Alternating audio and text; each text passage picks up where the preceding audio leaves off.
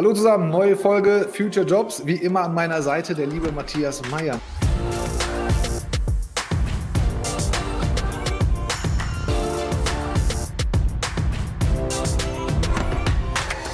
Matthias, wie geht's dir? Wir haben uns ja sehr lange nicht gesehen, so ungefähr drei Stunden, fünf Stunden. Wir haben uns so lange nicht gesehen, dass ich heute erstmal ausschlafen musste vor Erschöpfung, ja. ja. Vielen Dank an der Stelle, also für alle, die es nicht gesehen haben. Wir waren zwei Tage unten bei Matthias im Studio. Die haben dann ein ganzes Fernsehstudio und äh, wir haben da tatsächlich Aufzeichnungen gemacht, Livestreamings gemacht den ganzen Tag, werden das jetzt auch im Mai wiederholen. Ähm, deshalb ist der Junge, oder wir beide sehen gerade ein bisschen müde aus, ich noch ein bisschen mehr. Ähm, aber bringt ja nichts. Heute reden wir wie immer über die Zukunft. Und wir haben das Thema Supply Chain, Data und Finance. Und für alle, die das Thema vielleicht in, oder den Zusammenhang noch nicht so haben, was ich mir nicht vorstellen kann, es ist doch immer mal passiert, Matthias, du hast ja auch gesehen mit den ganzen Memes, äh, irgendwelche Schiffe steckten in irgendwelchen Kanälen und dann wurde hier das Klopapier knapp. Das ist, das, ist, das, ist das witzig oder nicht? Also ob das eine jetzt mit dem anderen direkt was zu tun hat, sei mal dahingestellt. Aber ja, Logistik ist relativ relativ wichtig für alles, was wir irgendwie gewohnt sind, um uns zu haben. Ähm, und das macht das Thema ja auch so spannend, weil mit Big Data und mit Datenanalysen kann ich extrem viel machen in dem Bereich. Auf der mhm. anderen Seite aber auch, es gibt keine Branche oder es gibt wenig Branchen, die so sehr auf Menschen und äh, auf Maschinen angewiesen sind. Ähm, und da dann die Verbindung zu finden, das ist, glaube ich, das, äh, wo gerade die komplette Logistikbranche ähm, beschäftigt ist und äh, auch, was unser heutiger Gast Eugen Tissen ähm, ja jeden Tag miterleben darf. Eugen äh, kümmert sich tatsächlich um die ganze Data-Welt ähm, bei DB Schenker. Und Deutschland ist ja so ein, so ein, wir sind ja ein Transport, Export und Transitland. Ne? Also Warenverkehr können wir richtig, richtig gut. Wir exportieren überall hin. Ähm, das Ganze kostet Geld. Ähm, wir haben hier und da mal Probleme, wenn ich an Chips denke, wenn ich an Fahrermangel denke. Ähm, und trotzdem läuft es ja und trotzdem wird es ja auch immer besser. Und lange gequatscht und jetzt holen wir dazu Eugen Tissen von DB Schenker. Mein Lieber, herzlich willkommen. Hallo. Hallo. Schön, schön, dass Sie da sein darf. Sehr gerne und gerne immer wieder. Magst du dich kurz vorstellen, wer du bist, was du machst? Ähm, ich bin Eugen. Ich bin bei DB Schenker, hast ja gesagt. Ähm, Logistik, da kommen wir gleich nochmal zu, was, was das ist, weil ich mag eure Definition mit ähm, Wenn es die nicht gibt, dann gibt es kein Klopapier, aber es gibt noch, noch eine andere, die ist etwas äh, griffiger. Ähm, genau, und äh, ähm, ich äh, bin eigentlich ähm, seit zwölf Jahren bei Schenker, fast zwölf, im Juni sind zwölf Jahre, äh, fast die ganze Zeit im Finance-Umfeld, ähm, Projekte meistens, also Business Warehouse, Stammdaten, ähm, Unternehmenssteuerung, ähm, was braucht man für Unternehmenssteuerung, Planungssysteme, Forecast-Systeme etc. Ähm, und eigentlich immer so auf der, wie sag mal, Intersection zwischen ähm, Finanzen und äh, Daten. Äh, hängt auch daran, dass ich äh, irgendwann vor langer Zeit Wirtschaftsinformatik studiert habe, was ja auch irgendwie beides beinhaltet. Und dann habe ich am Ende des Studiums festgestellt, Finance ist ja irgendwie viel cooler als so ein bisschen Java programmieren und bin dann irgendwie hängen geblieben aber auch durch ein Reporting-System-Rollout. Ja, das, das so in, in a nutshell. Aber erzähl mal, deine, deine Definition ist ein bisschen anders, sagst du. Also genau, mein, meine Definition ist eigentlich, ähm, Logistik gibt es dann, wenn, ähm, ich sag mal, der Ort der Produktion nicht dem Ort des Konsums entspricht. Also kann man sich äh, das folgendermaßen vorstellen. Ähm, du stehst in einem Museum und möchtest ein Bild betrachten. Das ist der Ort des Konsums. Und der Maler malt normalerweise, also die Produktion, nicht in dem Museum. Also muss irgendjemand Logistik betreiben vom Ort der Produktion, irgendwo im Atelier, bis hin ins Museum. Oder noch einfacher, das, äh, so erkläre ich es dann meinen Kindern, wenn die Tomaten im Garten wachsen und die die Tomate direkt am Strauch verfüttern, dann gibt es keine Logistik. Dann ist quasi Logistik abgeschlossen, einfach vom Strauch abreißen und aufessen. Ähm, und sobald irgendwie die Tomaten irgendwo in Spanien wachsen und wir die ähm, in Deutschland konsumieren, dann nach Hause bringen, dann hast du Logistik, dann hast du vielleicht noch Intrahaus-Logistik, wenn du irgendwo einen mhm. Kühlschrank im Nebenzimmer stehen hast. Und äh, ja, das, das ist Logistik eigentlich. Also, ähm, und ich glaube, das, das trifft auf ziemlich viele Güter, wenn wir mal überlegen, alles, was so um uns herum steht, ist meistens nicht da produziert worden, Also außer vielleicht die, die Bilder, die mir meine Kinder gemalt haben, die sind dann hier im, Neben, im Nebenzimmer entstanden, aber ansonsten gibt es halt irgendwie eine Logistik, um das zu produzieren, um ähm, Vormaterial, Halbfertigmaterial etc. Äh, ranzukarren, zu verarbeiten, zu vertreiben. Ja, das, das, das Distribution. Es ist ja nie, da, also es ist ja nicht nur das, das Endprodukt, es sind ja auch genau. viele Komponenten, Bauteile, Halbzeuge. Ähm, und wenn man darüber nachdenkt, wie wenige Dinge dort konsumiert oder gekauft werden, ähm, ähm, wo sie hergestellt werden, dann wird das, glaube ich, auch mal von der Dimension greifbar. Es gibt ja nicht umsonst so viele Lkw und Güterzüge und Flugzeugtransporte. Ähm, also auch wenn wir Menschen nicht, nicht auf der Straße wären, ähm, wegen, wegen unserem privaten Vergnügen. Ähm, die Straßen werden jetzt nicht wirklich viel leerer. Also irgendeiner bewegt immer irgendwas von A nach B äh, mit irgendeinem Sch Schiff, Flugzeug, Zug oder LKW. Ja. Ähm, das, ist, das ist tatsächlich. Aber, aber cool zusammengefasst äh, für die Kids. Äh, und übrigens, meine malt hier auch Bilder, die so aussehen. Von daher ähm, Grüße von Künstlerin, von Vater zu Künstlervater. Ja. Dann haben wir das auch mal geklärt. Wobei bei dir es ja auch Logistik gab. Die arbeitet, deine Tochter malt ja nicht auf der Arbeit bei dir. Genau, genau da gab es wahrscheinlich auch Logistik gewesen. Genau, da gab es ja. ja. auch Logistik und, und wir haben ja, also es gibt ja auch die Rhein-West Cargo GmbH, also wir sind ja auch in der Logistik. Und es gab ja auch mal die Rhein-West Express, die wir letztes Jahr verkauft haben. Also wir kennen uns schon mit dem Thema aus. Ich habe nie oder ganz einfach dargestellt, um mal ähm, zu deinem Job zu kommen, wir haben natürlich auch immer so eine Auswertung gehabt. Wir haben uns Daten angeguckt. Mhm. Das fängt an mit Spritpreisen. Ähm, wo können wir wann am besten tanken? Ähm, geht über das Recruiting von Fahrern. Wo kriegen wir die besten Mitarbeiter? Ähm, sind ja dann nicht nur Fahrer, sind ja Verlader und Lagermitarbeiter und so weiter und so weiter. Wo kriegen wir unser Equipment her? Und was will der Kunde von uns? Und das, was er will, ist das denn überhaupt ganz gut? Ne? Manchmal wollen die, wollen die, dass man einen Kreis fährt. Manchmal ist es mhm. doch besser, wenn man eine Linie hat oder einen Stern und so weiter und so weiter wie optimiert, optimieren Daten ähm, an der Stelle, wie viele, also an, andersherum, Entschuldigung, wie viele Logistikaufträge habt ihr an einem Tag oder an, in einem Zeitraum, wo du, damit wir das mal begreifen können? Oder habt ihr da so eine, so eine Sache, wo ihr sagt, wir haben x Paletten oder x Kilometer ja. oder Kommt darauf an, auf welche Ebene du natürlich mit den Leuten diskutierst. Also ich sag mal, wenn du auf Gruppenebene diskutiert werden pro Jahr 110 Millionen Sendungen, Jetzt weiß ich nie, was das pro Tag ist, aber es sind schon ein paar.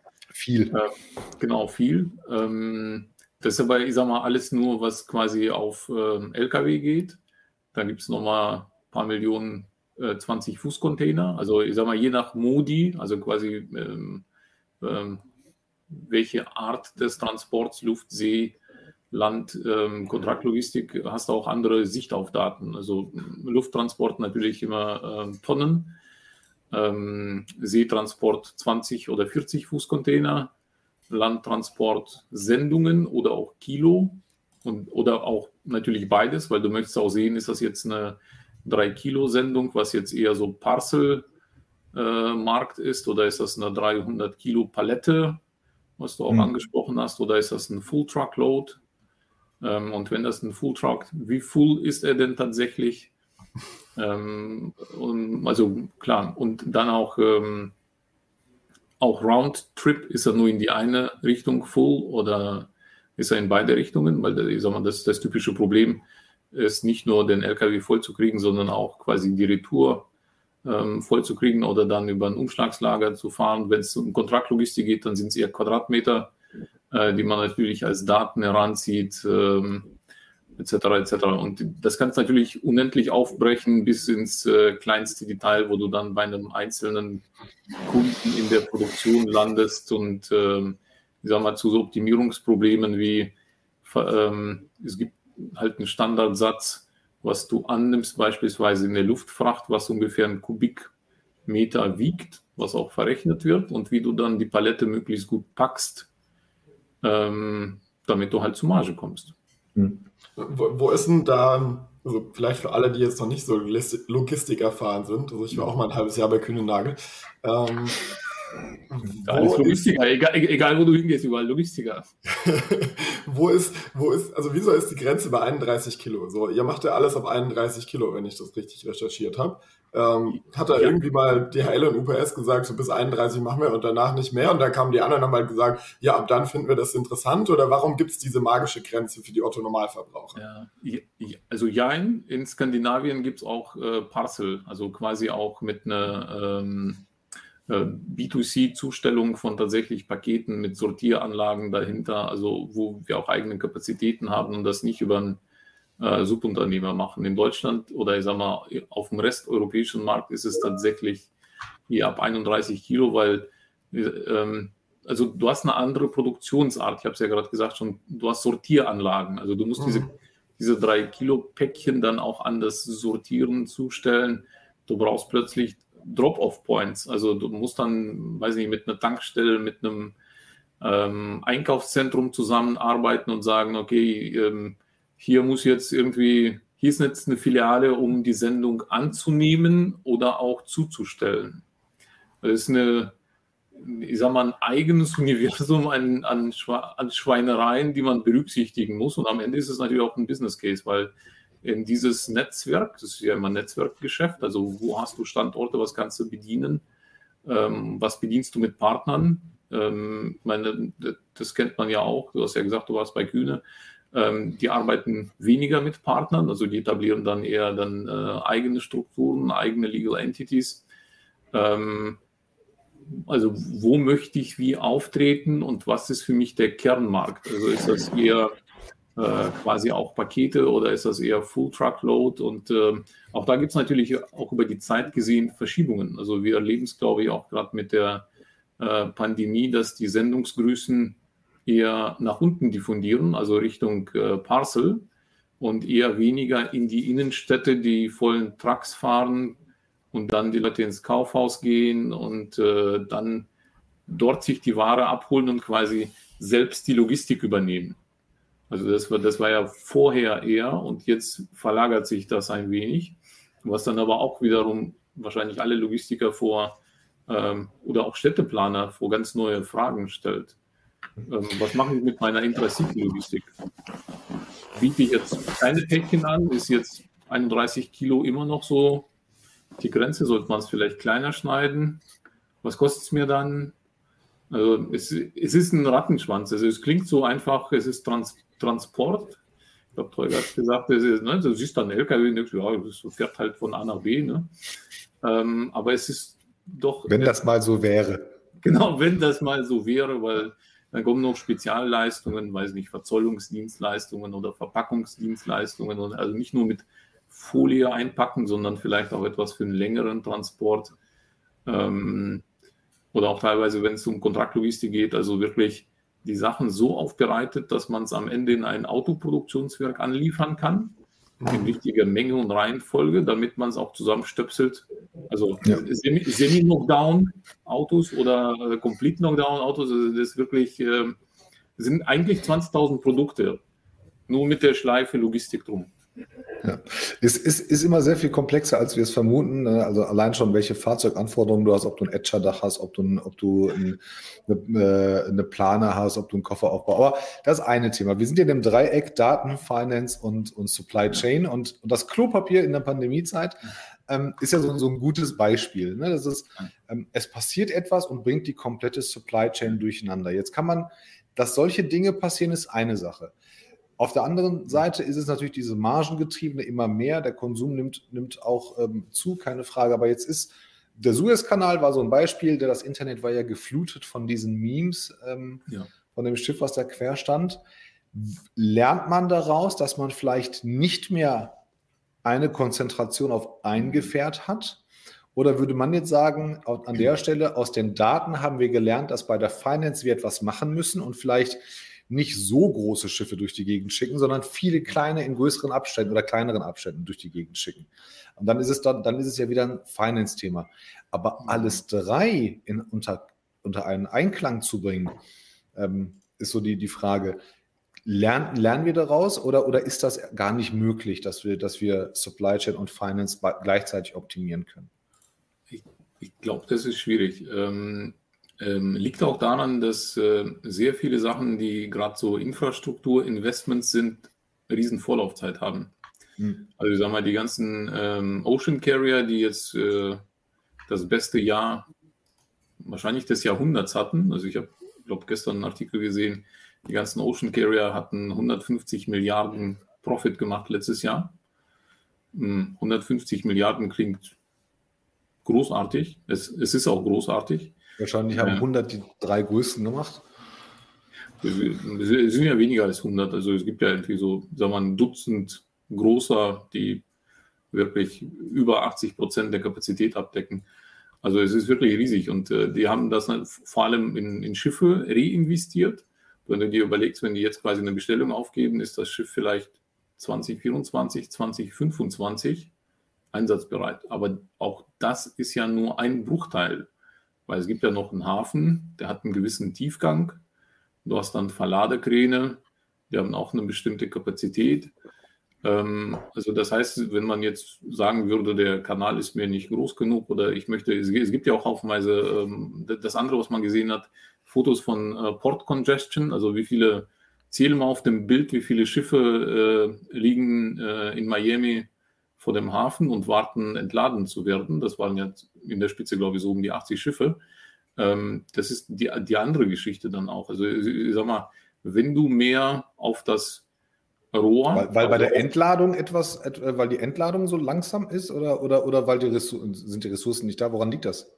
Zu wenig Leute, die Technik ist nicht da oder, oder die, alles? Also Demand und Supply. Also ich sag mal, auf der einen Seite Demand, weil die Leute mehr kaufen und weil gewisse Sachen, die aus China während der Pandemie, während der Spitze der Pandemie nicht rausgekommen sind, quasi später nachlaufen. Also quasi ähm, Verzöger, verzögerte Lieferung. genau, verzögert angeliefert werden. Teilweise auch Corona, weil ähm, dann hast du natürlich eine andere ähm, Schichtplanung. Du möchtest ja, dass die Schichten sich nicht kreuzen, falls du natürlich eine Infektion hast, dass du die auch separieren kannst und trotzdem, ähm, ja, wie sag mal, arbeiten kannst. Aber auch da, du hast natürlich trotzdem Ausfälle. Ich sage mal, das Blue Color, wir können ja äh, remote arbeiten, wir drei, aber ähm, du kannst ein Schiff nicht remote entladen.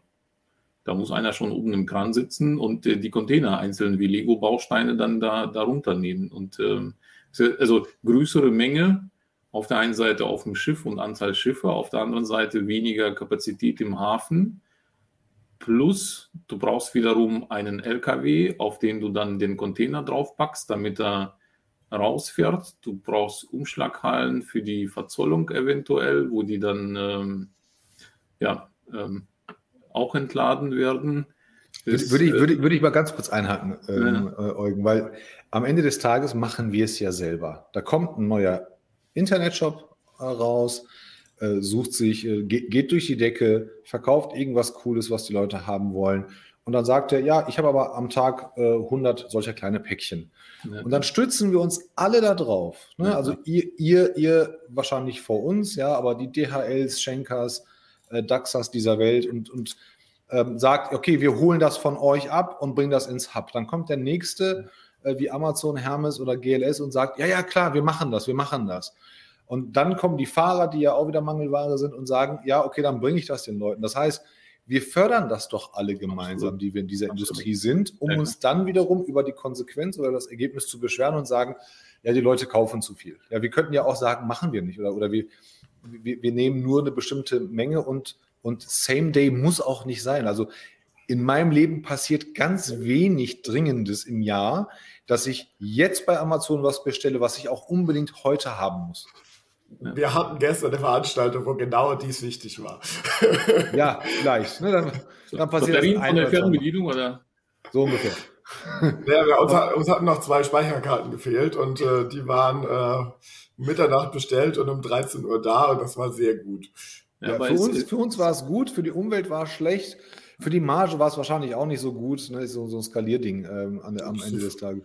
Das ist die Frage, wo das lagert. Aber ich meine, den Punkt finde ich extrem spannend. Logistik wandelt sich gerade extrem von eben, was, was du Eugen gerade meintest. Äh, nämlich, wir brauchen noch immer jemand, der im Kran sitzt. Wir brauchen noch immer jemand, äh, der an der Zollstation seine Arbeit tut. Wir brauchen noch immer Lastwagen, die da sind. Und dieses ganze Heavy Work, Blue Color Work, die man da früher drin hatte und wieso auch viele ähm, Akademiker gesagt haben, pff, no, ist eigentlich nichts, wo ich reingehen will. Das wandelt sich ja jetzt eigentlich zu dem Punkt, wie können wir mit Daten das Ganze so intelligent machen, dass ich eben keinen Stau habe mit 80 äh, Schiffen, weil ich ganz genau weiß, wenn das nächste Schiff kommt und ich den Schiffen schon in Abhängigkeit von Wetter sagen kann, ey, wenn du jetzt nicht für acht Knoten fährst, sondern irgendwie siebeneinhalb, dann stehst du nachher nicht im Stau. Ja, klar. Oder ich sag mal, viele Jahre äh, macht man ja auch Slow Steaming. Um, Was heißt das? Äh, die Schiffe fahren eigentlich mit halber Geschwindigkeit. Hm? Ist äh, gut für die Umwelt. Ist ähm, aber langsamer. Also ist halb so schnell. Und ähm, jetzt kann man sich natürlich entscheiden. Also, oder auch dieses Problem mit, habe ich ein größeres Schiff äh, mit vielen Containern, kommt aber nicht in jeden Hafen rein oder habe ich dann zwei kleinere oder 1,5. Also ist, am Ende ist es ja tatsächlich, wie Matthias auch gesagt hat, ein mathematisches oder äh, Finance-Problem. Ich meine, vielleicht kennst der ein oder andere aus dem Studium als äh, Warteschlangentheorie äh, oder jeder kennt es auch aus dem Supermarkt. Du, du, hast entweder eine Kasse, die auf ist mit einer langen Schlange, oder du hast fünf Kassen auf, aber drei von denen haben Langeweile, weil irgendwie Kunden fehlen. Und genauso ist eigentlich Logistik. Du kannst jetzt äh, irgendwie eine, überall Autobahnen mit zwölf Spuren ziehen, kostet Geld und dauert lange und hat auch dann Maintenance-Kosten, aber irgendwie vielleicht sind dann fünf von den zwölf Spuren komplett leer, außer irgendwann, weiß ich nicht, montags früh und freitags äh, nachmittags. Ähm, und äh, genau das Gleiche gilt ja für die Häfen. Und am Ende ist es das, was du, Teuger, gesagt hast. Wir Konsumenten haben ja eine gewisse Erwartungshaltung. Also mhm. wenn du dir auch überlegst, ich, ähm, also man, wenn man so mit Kollegen spricht, die auch länger da sind, die dann sagen, ja, früher kam Hauspost einmal am Tag. Dann wurde es umgestellt auf zweimal am Tag. Wie oft bimmelt denn jetzt deine Mail ähm, am Tag? Also es ist so, so Sachen beschleunigen, beschleunigen sich auch einfach und ähm, wir haben auch tatsächlich eine Erwartungshaltung an die Produkte ähm, klar, es muss nicht immer Same-Day-Delivery sein, aber es ist auch schon irgendwo ein Verkaufsargument. Ja, und, und dabei denken wir noch nicht mal an die Retouren. Also die Retouren werden ja auch noch mitgenommen. Ja, klar. Bei, viel, bei vielen Carriern ja auch noch äh, suboptimal. Das heißt, ich kann es nicht dem mitgeben, der mir heute das neue Paket gebracht hat. Ich mhm. muss das Paket von gestern einem anderen mitgeben, der heute noch kommen wird. Plus ein, ein anderer bringt mir tatsächlich gleich noch das neue, neue Produkt. Aber es ist halt so dieses, ähm, es ist also so eine selbst auferlegte Last. Ne? Man kann jetzt philosophieren, ob Same Day oder Next Day sein muss. Oft nicht, wenn man es weiß, aber es ist halt in dem Moment, wo der Kunde das weiß und einmal das probiert hat, sagt er, möchte ich gerne haben. Ja. Es ist halt, ist halt auch praktisch, wenn ich das am selben Tag ja. kriege. Ähm, Normalerweise aber, aber, ja. sehen wir ja wirklich nur die Spitze des Eisbergs. Also wenn du auf den Knopf drückst und sagst, jetzt Bestellung auslösen, denkst du eigentlich nur an die Zustellung vom Warehouse zu dir.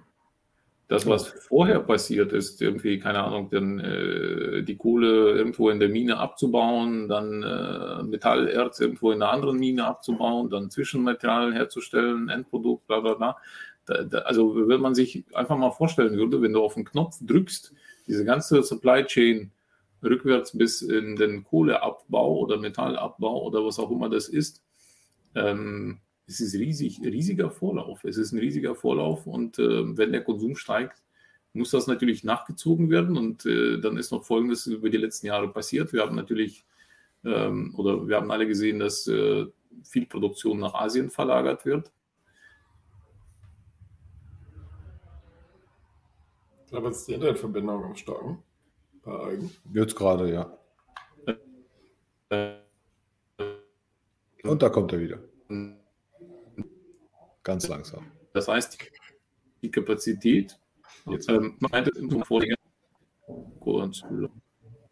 so, ähm, die, die ganzen Produktionskapazitäten liegen in Asien und äh, das sind ein paar Kilometer bis zum bis zu meiner Tür, bis der DHL-Mensch oder wer auch immer mir das dann anliefern kann. Äh, es ist schon Wahnsinn und deswegen, ähm, ich sag mal, die eine oder andere Volkswirtschaft schaut dann drauf, sollte man das jetzt wieder Near Sourcing Nearshoring, wie auch immer, kostet, kostet dann wieder was anderes. Ne? Dann ist die Frage, also möchte ich für diese Batterien oder für dieses Smartphone dann 50 Dollar, 50 Euro mehr bezahlen, nur weil es dann woanders hergestellt ist. Es ist schon Finance und Supply Chain. Und ähm, ich glaube, der positive Punkt ist, äh, Supply Chain ist so ein bisschen aus dieser, ich sag mal, Schmuddelecke, die haben nur Fahrer raus, sondern jeder versteht, okay, das ist schon etwas anspruchsvoller. Die haben jetzt nicht nur Trucker-Jobs, sondern die haben auch, also die, die haben auch irgendwie Excel und vielleicht sogar darüber hinaus sogar ein bisschen mehr mit äh, Daten zu tun. Ja. Ihr macht das ja, jetzt mal, um weg von der philosophischen Ecke zu kommen, äh, würde, würde gucken später. BWL, Bitte? Von der BWL- und VWL-Ecke.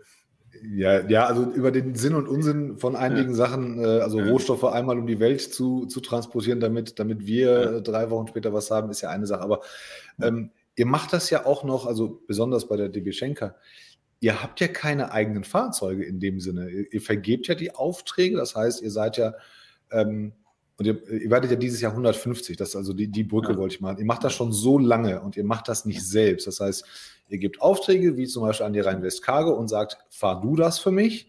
Seid dann ähm, darauf angewiesen, dass wir das halt gut machen. Habt aber trotzdem die Daten und den ganzen Kundenkontakt und das funktioniert ja auch. Also ich kenne ja ein paar Standorte von euch, ähm, wo die Fluktuation so minimal gering ist, dass sogar andere Branchen davon träumen. Ähm, und es, es, funktioniert, aber am Ende des Tages ist das ja auch eine Sache, ähm, da kannst du so viel Daten haben, wie du willst. Ähm, es geht halt in dieser Branche erstmal, finde ich, über die Steuerung des Geldes, weil da tatsächlich Geld auch ne, natürlich auch die, die besseren oder vielleicht die verantwortungsvolleren Partner anlockt. Ähm, für uns natürlich nicht. Wir arbeiten mit der DB Schenker nur, weil wir sie lieben zusammen, aber alle anderen äh, Rein emotional. Nur, nur weil du da bist. Ja, ist, ist in dem Moment, wo du den DB Schenker verlässt, sage ich Tschüss.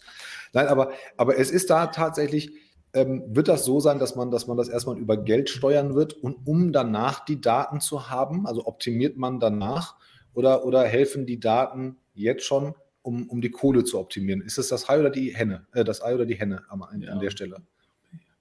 Jein. Also erstmal, erstmal, ja, es ist halt, es ist halt nie schwarz-weiß, aber äh, erstmal äh, 90 Prozent sind fremdvergeben. Also wir haben tatsächlich eine kleine eigene Flotte, weil, ähm, ich sag mal, Flotte haben oder nicht haben, ist auch ähm, eine Risikoabwägung zwischen, wenn ich eine eigene Flotte habe, habe ich ein Auslastungsrisiko.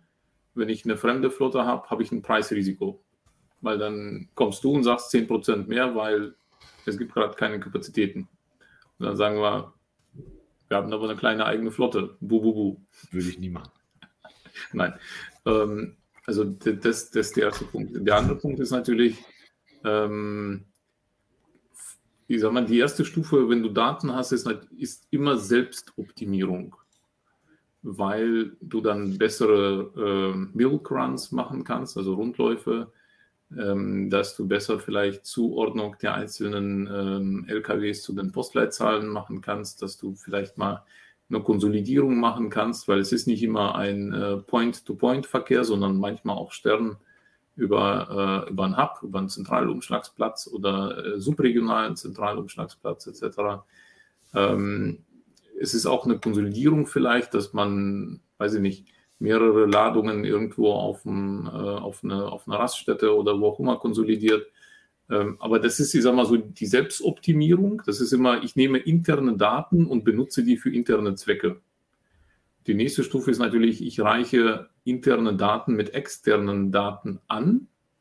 Kann man ja auch machen. Es gibt ja Anbieter für alle, alles Mögliche an Daten und optimiere mich dann immer noch selbst und die nächste Stufe ist natürlich ähm, das, was die Logistiker weniger machen, aber beziehungsweise ich glaube, Kühne macht das, dass man Daten den Kunden zur Verfügung stellt, quasi als Service. Also der Service ist dann nicht nur Freight Forwarding oder Supply Chain, sondern man verkauft Daten, weil man die hat, damit die Kunden eine Voraussage oder einen Forecast treffen können, wie lange dauert es für meine Produktion, für meine Intrahauslogistik, für meine eigenen Supply Chains. Also ich sage mal, das, das ist mehrstufig und man versucht sich natürlich auch äh, überall, weil ich sage mal, am Ende möchtest du halt das Maximale daraus holen, aber äh, ich glaube, der Schwerpunkt ist natürlich die eigene Optimierung. Und ähm, das geht dann natürlich Richtung Automatisierung, Robotics und oder auch so, so einfache Sachen wie, ähm, dann baut man sich halt einen Chatbot, der mit Kunden kommuniziert, weil du halt weißt, ähm, was wollen die normalerweise so wissen? Also wo ist meine Sendung? Oder wann kommt die? Das, ein, da ist, das ist ja noch einfach. Ja, genau, aber das, das meine ist ich. Ja nur, ist ja nur eine einseitige Abfrage von einem Status. Das, das geht ja noch. Ne? Aber, genau, genau. aber krieg, kriegt, man das, kriegt man das so gesteuert, dass man den Warenfluss schon, wie du sagtest, am Anfang, schon kurz nach der Produktion ganzheitlich steuern kann oder, oder wird es das ja. gar nicht geben, weil, weil jeder seinen eigenen Ab Datenabschnitt hat? Ich, glaube, es ist schwierig, weil ähm, also du hast ja keine gemeinsame Datenlogik. Nehmen wir mhm. Städtenamen oder Adressen. Auch da äh, ist natürlich jeder in, in, in seinem Datenmodell-Universum und ähm, jetzt ganz viel Glück haben, dass das, äh, ich sag mal, vielleicht auf einem nationalen Gebiet zusammenpasst. Also ich sag mal, ein deutsches Unternehmen mit einem deutschen Unternehmen, mit einem deutschen Adresstemplate. Sobald es dann über die Grenze geht, ähm, und, das Adresstemplate anders wird, dann wird es halt natürlich schwierig. Oder wenn es dann um Anreicherung geht und du hast dann irgendwie so ähm, Wirtschaftszweig, ist beispielsweise so ein, so ein deutsches Konstrukt, wie man sagt, in, in welchem Bereich arbeitet das Unternehmen.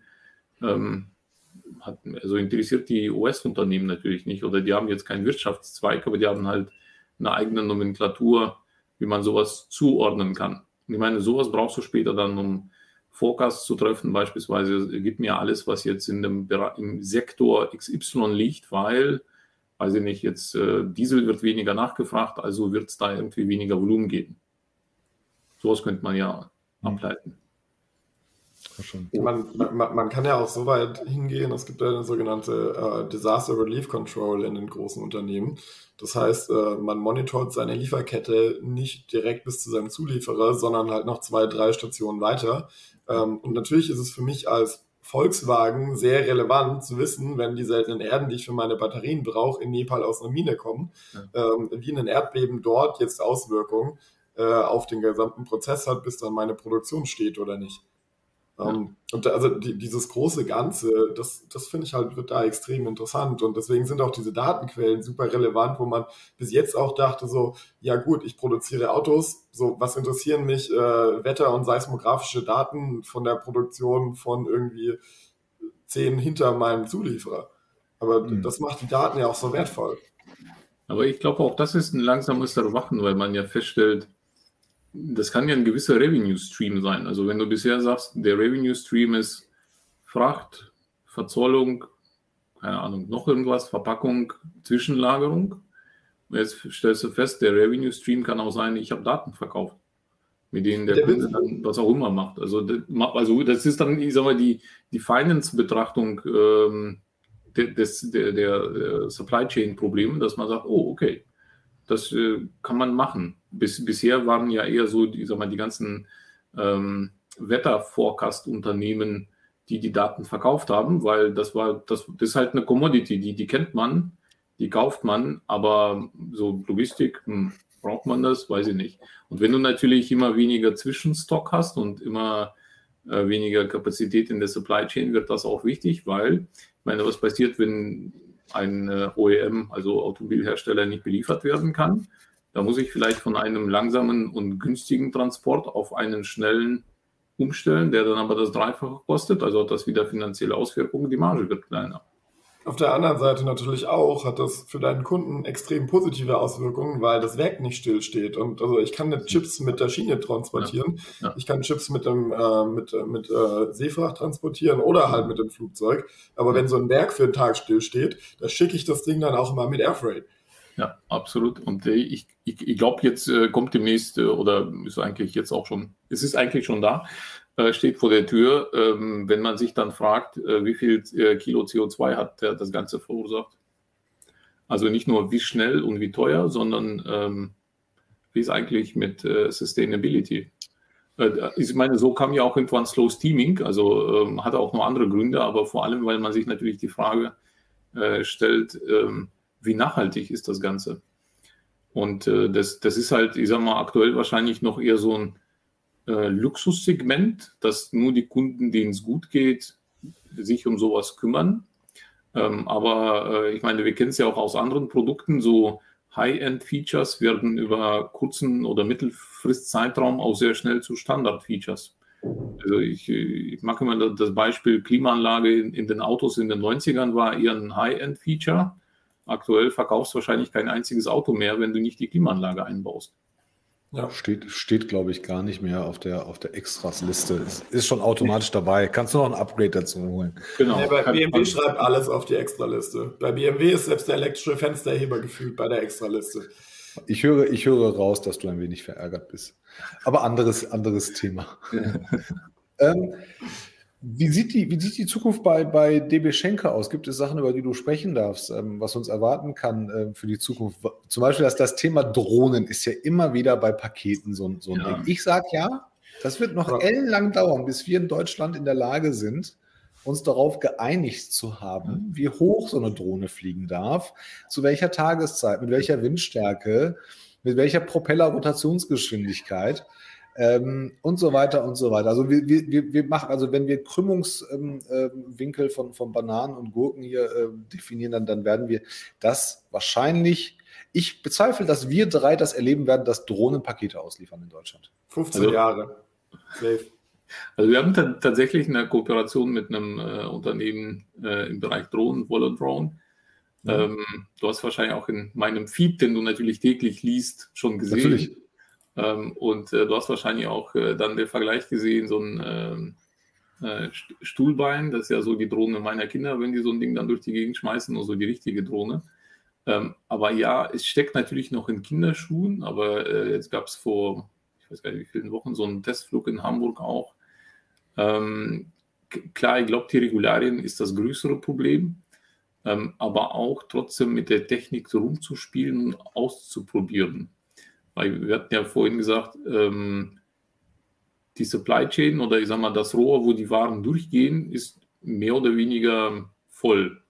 Also muss man irgendwie neue Optionen und gerade im Zustellungsbereich ausprobieren. Ich meine, was natürlich passieren kann, dass man es im eingeschränkten Bereich auch für Werksintralogistik benutzt. Also es gibt ja genügend große Produktionswerke, Mhm. Ähm, die wahrscheinlich, also ich sag mal, wo die Drohne jetzt auch nicht in Kilometerhöhe fliegen muss, wo man es dann machen kann. Weil dann ist es, äh, sag mal, dein, dein eigenes Hausrecht und äh, jetzt äh, weiß ich nicht, was die äh, Luftfahrt. Aber glaube ich trotzdem noch allgemeines Luftrecht, glaube ich. Ja. Aber, aber ja, kann man ja alles, kann man ja alles machen. Aber zum Beispiel beim Suezkanal, da wäre das ja eine Lösung gewesen. Also wenn wir, äh, wenn wir da irgendwie geschafft hätten, von oben, von oben das Schiff ein bisschen leerer ja. zu machen, damit es sich nicht zu, zu tief absenkt und, und, und, ein paar, das, paar hundert Meter. Ja. Genau, aber ich sag mal, du sprichst auch, glaube ich, einen Punkt an. Ähm, Logistik lebt auch von Innovation. Allerdings, wenn man die, die ganz großen Innovationszyklen anguckt, also vor 100 Jahren gab es die Pferdekutsche. Wir haben nicht so also, viele. Also genau, wir, wir, haben nicht mehr so viele und es gibt nicht so viele, ich sag mal, Game Changer Innovationen. Ähm, also von Pferdekutsche auf die, auf die Schiene ist definitiv ein Gamechanger gewesen. Ähm, dann die Containerisierung 1960, also ist auch nicht so lange her. Bis dahin hat man alles quasi auf ein Schiff draufgeschmissen und dann wieder alles äh, runtergenommen.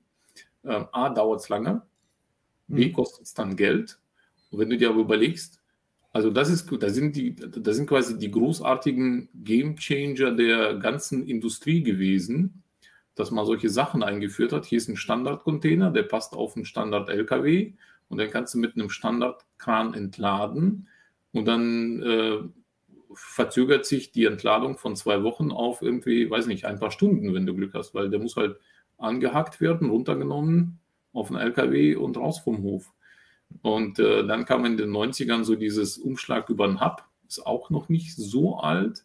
Und ich glaube schon, dass die Drohnen durchaus das Potenzial haben, äh, ich sag mal, in diese lange Reihe sich äh, reinzustellen, weil also vom Impact wäre es vergleichbar, ob es technologisch und vor allem von den Auflagen, ähm, wie schnell das geht, weiß ich nicht. Aber dann haben wir, dann haben wir wieder ein Finance-Problem. Das ist dasselbe, Ich erinnere mich daran, dass ich vor vier, fünf Jahren schon wurde, wurde mir ein Mikro-Hub oder mehrere angeboten. Da hieß es, hey, mhm. wollt ihr nicht ein Mikro-Hub haben?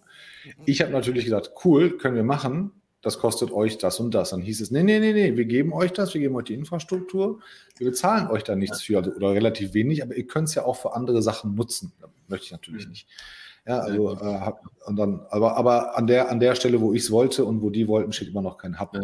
Und das gleiche Problem haben wir tatsächlich auch mit den LKWs wurde schon vor ein paar Jahren wurden uns Lieferwagen und LKWs mit, mit äh, Fuel Cells angeboten und E. Das geht halt nicht. Also wir haben diese, wir haben die E-Fahrzeuge getestet und wir kamen noch nicht mal bis zum ersten Kunden. Um, um diese Technologie auszureifen, muss es dann halt wiederum Finance bedürfen und wir kennen die Margen. Also es ist dieser Rattenschwanz, dass du immer irgendwo ein Loch zu stopfen hast. Ja. Ja, äh, entweder, entweder leidet die Supply Chain, der Konsument zahlt mehr oder wir verdienen weniger und müssen erstmal investieren und dann wissen wir noch nicht mal, ob wir, ob wir noch Zeit haben werden, das Ganze ähm, noch auszubauen. Aber ähm, ich bin absolut bei dir. Also wir, wir verkraften, glaube ich, ganz viele Innovationen. Für meinen Geschmack müssen die gar nicht so groß sein. Also es muss nicht dieser große Wurf immer sein, aber konstanter, permanenter Progress fände ich an der Stelle besser. Ähm, jetzt ist ja auch schon wieder mit, mit äh, Bundestagswahl ähm, diesem Jahr, äh, letztem Jahr kam ja schon wieder die Lastenfahrräder wieder in Mode. Hat man auch mit Subventionen. ja, ja, funktioniert ja. auch, ne? aber ja, es funktioniert. Funktioniert auch, ja. Es gibt aber, immer nur so wenige Gebiete, wo äh, alles, alles gemeinsam gut funktioniert. Das finde ich halt immer schade. Ja, wobei, fairerweise, man muss ja auch sehen, es sind halt diese, diese Innovationen oder diese Veränderungen, die hoch in den Medien gepusht werden. Es gibt aber auch ganz, ganz viel, also ich kriege es jetzt von Kühne Nagel noch ein bisschen mit, äh, es wird aber bei DB Schenker nicht anders sein, ähm, was die intern im Unternehmen an Verbesserungen da reinbringen, die du gar nicht ah, mitkriegst, ähm, aber die, die das Ganze auch stetig nach vorne bringen.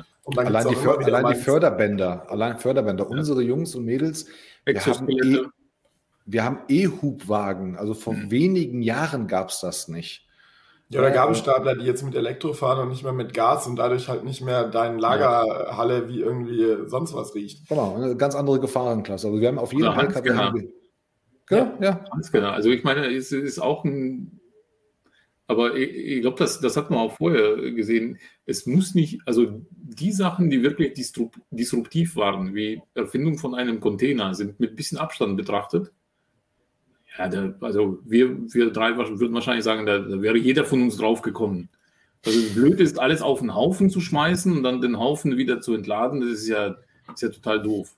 Aber für mhm. damalige Verhältnisse, das, das war voll, oh mein Gott, was haben die jetzt gemacht? Und ich, ich glaube, so wird es auch mit diesen Lastenfahrrädern vielleicht irgendwann mal sein oder äh, mit anderen Sachen, dass man dann sagt, mein Gott, warum haben die denn äh, große LKWs in die Innenstadt fahren lassen, wenn du doch ein äh, E-Bike nehmen kannst oder einen Lastenfahrer. An der Stelle sei gesagt, äh, alle Kommentare, die wir nicht dran nehmen, ignorieren wir nicht. Ne? Aber wir haben das Thema schon ähm, abgehakt und, und äh, wenn, dann, wenn dann zu spät noch ein Kommentar nachläuft, dann beantworten wir das gerne im Nachgang. Aber der Thomas Gast sagt das gerade natürlich, ne? dass äh, Standardisierung seine Grenzen hat. Aber, aber es muss halt dieser Spagat sein zwischen Individualis Individualisierung und Standardisierung, vor allen Dingen in so einem Land wie Deutschland. Ne? Also das Münsterland ist flach, da kannst du äh, es ist eine Studentengegend, da kannst du viel mit Lastenfahrrädern machen. Ähm, also komm wenn du mal überlegst. Genau, komm mal in den Schwarzwald. Aber auch, aber auch die personelle Logistik. Ne? Ich war, ich war gestern, also vorgestern bin ich Matthias geflogen nach München zu einem Preis, ich glaube 15 Euro teurer als mit der Bahn. Nichts gegen die Bahn, ähm, aber da überlege ich natürlich. Wie lange? Was? Die, die Bahn fährt fünfeinhalb, sechs Stunden. Die Bahn fährt sechs, fünf Stunden 45 und ich bin genau 50 Minuten geflogen. Das muss man sagen. Ähm, Sollingen ist schon ein kleines Handicap. Also.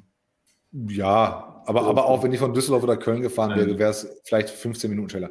Nein, der, der Punkt ist nicht die Preispolitik. Der, der Punkt ist, an der Stelle liegt es ja immer, also das Angebot ist ja da. Ähm, aber es liegt natürlich, was tausche ich ein? Tausche ich Lebensqualität ein, Zeit, will ich halt schnell da sein und bin gestern Abend um ähm, 8.50 Uhr im Flieger gewesen und Viertel vor zehn bin ich gelandet.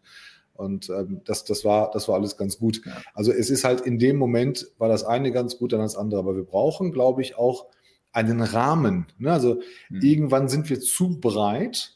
Und wenn der Bauchkasten dann immer zu voll ist, das siehst du ja auch im Datenbereich, äh, weil den Bereich haben wir noch gar nicht oder zu wenig betrachtet. Irgendwann ist der Bauchladen so breit und das Angebot so breit, dass du, das unterstelle ich jetzt einfach, irgendwann den, den, die, die Optimierung nicht mehr haben kannst in den, in den Daten. Ähm, da, da würde ich vielleicht sagen, es gibt so Sachen, die macht man nicht mehr mit oder man fokussiert sich und sagt, bei uns gibt es nur das, das und das. Und das wird jetzt ganz gut gemacht und ausgeschlachtet. Und äh, wir müssen diesen Optimierungsgrad im Mühbereich nicht mehr machen. Oder, oder, oder täusche ich mich da? Nee, ich, ich, also ich glaube, das, das stimmt tatsächlich. Und ähm, ich glaube, bei, bei Daten ähm, stehen wir ja eher vor dem anderen Problem, dass ähm, die, ähm, ich sag mal, die Menge der Daten in den ähm, letzten Jahren auch so gewachsen ist, dass wir, ich sag mal, mit den bisherigen Werkzeugen, also das bisherige, ich sag mal, wenn ich überlege, äh, als ich meine Mutter auf der Arbeit besucht habe und die eine Schreibmaschine hatte, da war das nächste Update, die Schreibmaschine hatte irgendwie fünf Datenfelder, die voreingeblendet wurden.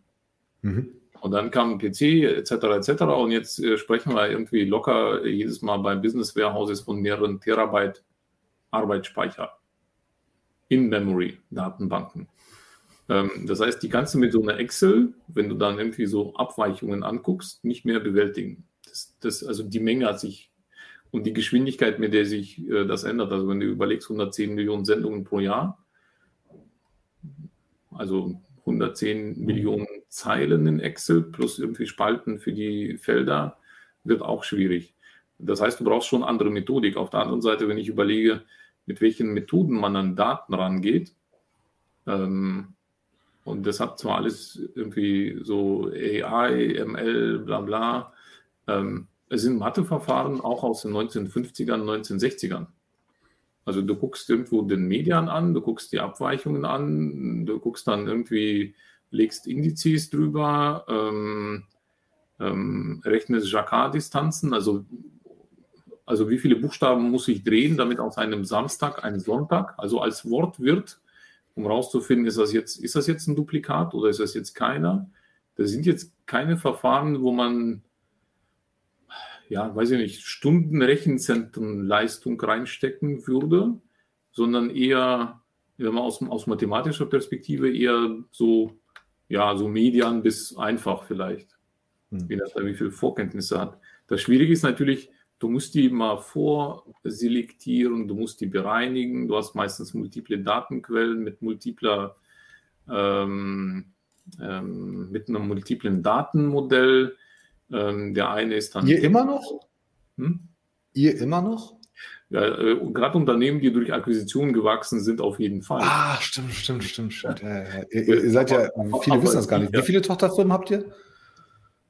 400 ungefähr. Wobei da auch einiges an, äh, das ist jetzt in Skandinavien äh, eine Besonderheit. Du brauchst für, ähm, für jedes Grundstück, was du hast, eine eigene Entity. Also da, da, sind auch ein paar, die nicht wirklich operativ sind, sondern so ähm, Grundstück. Ähm, und das, das, das ist halt, also ich sag mal, aus mathematischer Sicht nicht besonders anspruchsvoll. Also, okay, klar, da, da, lässt man am besten Statistiker, Mathematiker ran, aber eigentlich auch nicht wirklich. Also die Menge und die Geschwindigkeit, mit der sich das Ganze ändert und vor allem die Überleitung zwischen den Systemen ist die größere Herausforderung.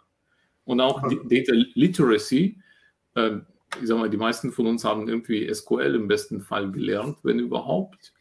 Und auch das entwickelt sich. Also so, so solche Sachen wie Python oder RStudio ähm, gab es, also als ich studiert habe, gab es die einfach noch gar nicht. Und, und heute das, klappt ohne Python fast gar nichts mehr. Genau, und he heutzutage, das, das, ist irgendwie so, ähm, wird so schräg angeguckt, dass, dass, dass auch das hat sich zu einer Commodity entwickelt. Und selbst Python ist ja mittlerweile schon fast in der Ablöse, wenn man Richtung Rust und Co. geht. Ähm, aber das würde mich mal interessieren, Neugen, wie kriegt ihr denn die Leute überhaupt davon, also auf die Logistikbranche gepinnt? Weil, also für mich als BWLer mit ein bisschen Informatikbezug, aber jetzt nicht der krasseste Programmierer auf Erden, weil das ja. immer so Logistik zahlt schlecht, in der Logistik möchte ich nicht arbeiten. Wenn ich mir jetzt, oh. äh, wenn ich schon bei, wenn ich schon bei äh, BWLern das Gehaltsproblem habe, mit irgendwie Einstiegsgehältern von irgendwie 40, 42, 43, was dann nach dem Bachelor angeboten wird. Ähm, ich habe ITler, die kommen irgendwie von einer ordentlichen Uni ähm, und die sagen, es tut mir leid, aber unter 80 drehe ich dir hier keine Tastatur um. Ähm, also die Logistikbranche hat durchaus auch ja ein kleines Gehaltsproblem.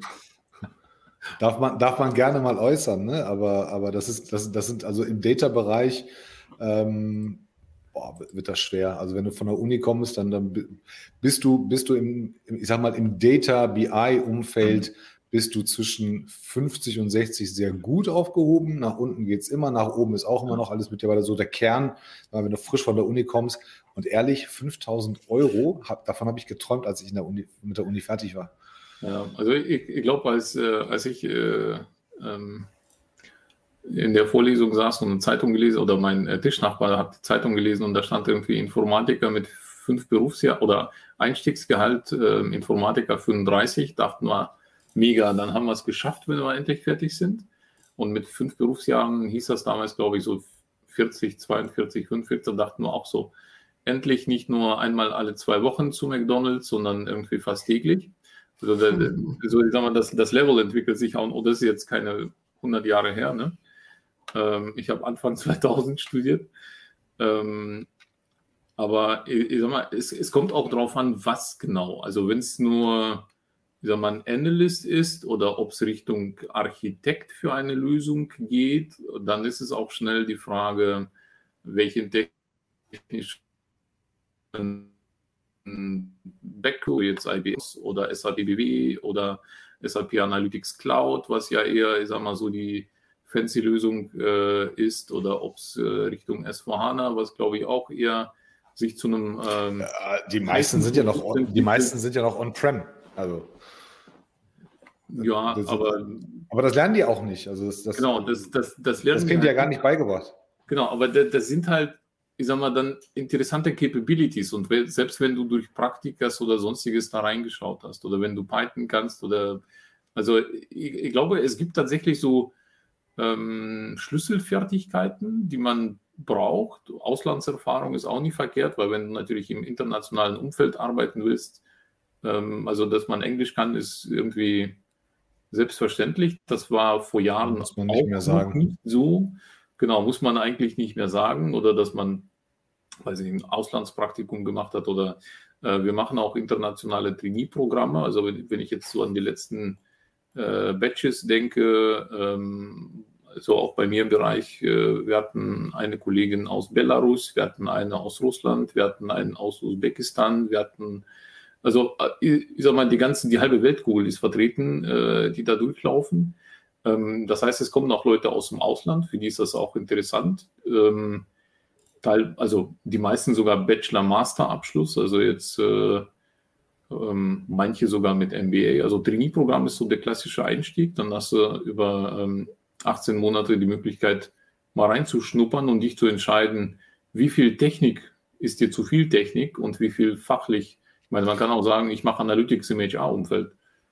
Du, du, bist ja, du bist ja selber, ähm, selber nicht, nicht Deutscher und ähm, hast aber auch sehr, sehr viele internationale Kontakte. Und siehst du das auch so, dass besonders im Bereich Data, also in, dem ganzen, in der ganzen Data-Umgebung, das Ausland eigentlich viel weiter ist und dass, dass in vielen Ländern, von denen man das eigentlich nicht erwartet, die jungen Absolventen tatsächlich ja. sehr viel schneller, sehr viele Qualifikationen mitbringen. Ja.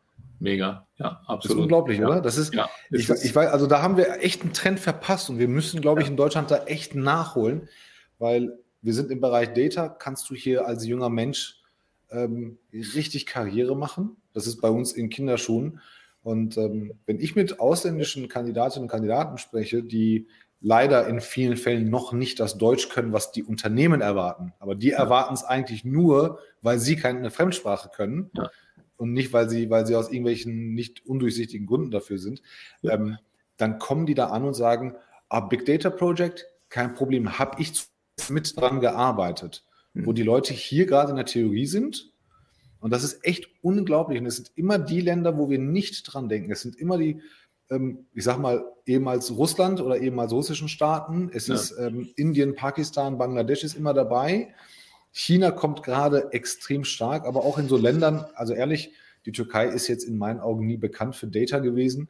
Und dann kommen die Leute und sind 26 und sagen, ich habe schon drei Jahre Berufserfahrung, habe schon als Engineer gearbeitet, war dann mhm. kurz Architekt, habe mich aber dann doch für was anderes entschieden. Ja. Wo ich sage, wow.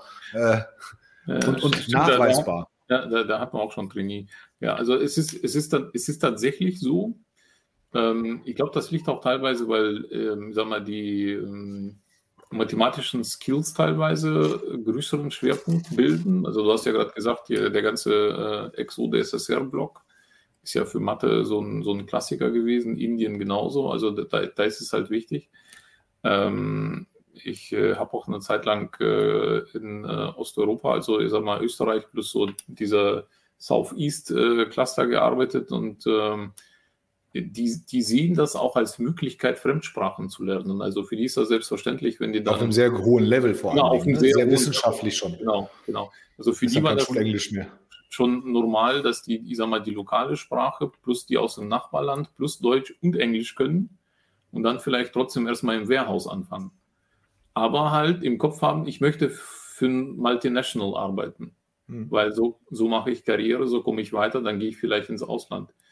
Ähm, und manche sind tatsächlich dann auch ins Ausland gegangen, weil die dann gesagt haben, das ist mein Entwicklungspfad, den möchte ich, den möchte ich haben. Und es muss auch nicht immer ähm, so der Klassiker sein, weil ich finde, da, da, tut man sich auch teilweise noch schwer, wenn man sagt, okay, ähm, BWL-Uni Mannheim ist super.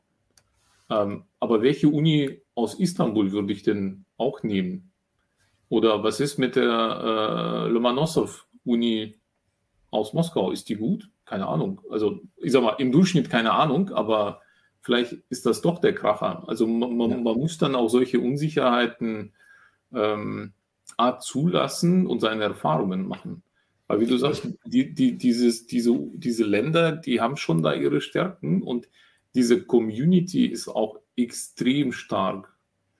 Ja, das ist auch eine kulturelle Geschichte. Also das sind, das sind alles Länder, die natürlich in der Vergangenheit jetzt nicht so wirklich ähm, auf der auf den, in den Top Ten waren, ja, wenn es um, um irgendwelche Sachen ging, ähm, aber haben natürlich schon immer diesen Fokus gehabt. Das sind halt ja. diese, diese osteuropäischen oder, oder, oder östlichen Länder, die immer, wie du sagst, Mathe, Physik, also naturwissenschaftlichen Fächer, das ist bei denen selbstverständlich im Bildungssystem integriert der Sinn des Bildungssystems mal eine ganz andere, ob man das pädagogisch wertvoll macht oder nicht, aber äh, die, die, die MINT-Fächer vor allen Dingen sind da extrem ausgeprägt und jeder weiß von klein auf, ich muss darin sowieso gut sein, wenn ich eine Chance habe, was anderes zu sehen. Das ist halt so.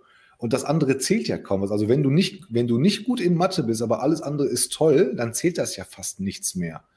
Und wir haben diesen Trend verschlafen. Ich sehe das auch bei sehr vielen Kunden ähm, die sagen, ey, das tut mir leid, aber der Fachbereichsleiter kann kein Englisch.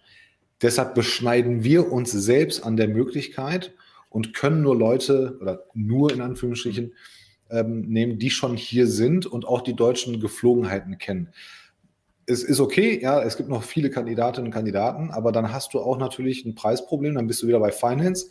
Mhm. Ähm, dann kriegst du die jungen Talente vielleicht nicht mehr für 50, 60, sondern musst dann für, also ich hatte vor zwei Wochen eine Mitteilung äh, von einer Dame, 90, für neun, über 90.000, ein Jahr nach der Uni ist sie raus. Äh, für über 90.000 ist sie jetzt gewechselt als äh, Data Analyst. Und das ist ein Gehalt, wo ich, wo ich ihr wortwörtlich gesagt habe, sei froh, sei leise, mach nimm es. die Kohle, mach es. Ja, das kriegst du nirgendwo. Das ist once in a lifetime Chance an der Stelle. Ähm, wirst du nicht nochmal kriegen, aber ich wünsche es dir, dass es halt klappt. Und ja, wobei man auch sagen muss, es hängt natürlich auch vom, sag mal, vom Karrierepfad ab. Ne? Also du kannst natürlich in die Beratung gehen, musst du überlegen, wie viele Stunden du machen möchtest. Also ich sag mal, Industrie ist immer noch wichtiger Faktor, welche Industrie das ist, klar. Meinst du ähm, allgemein Consulting oder, oder Data?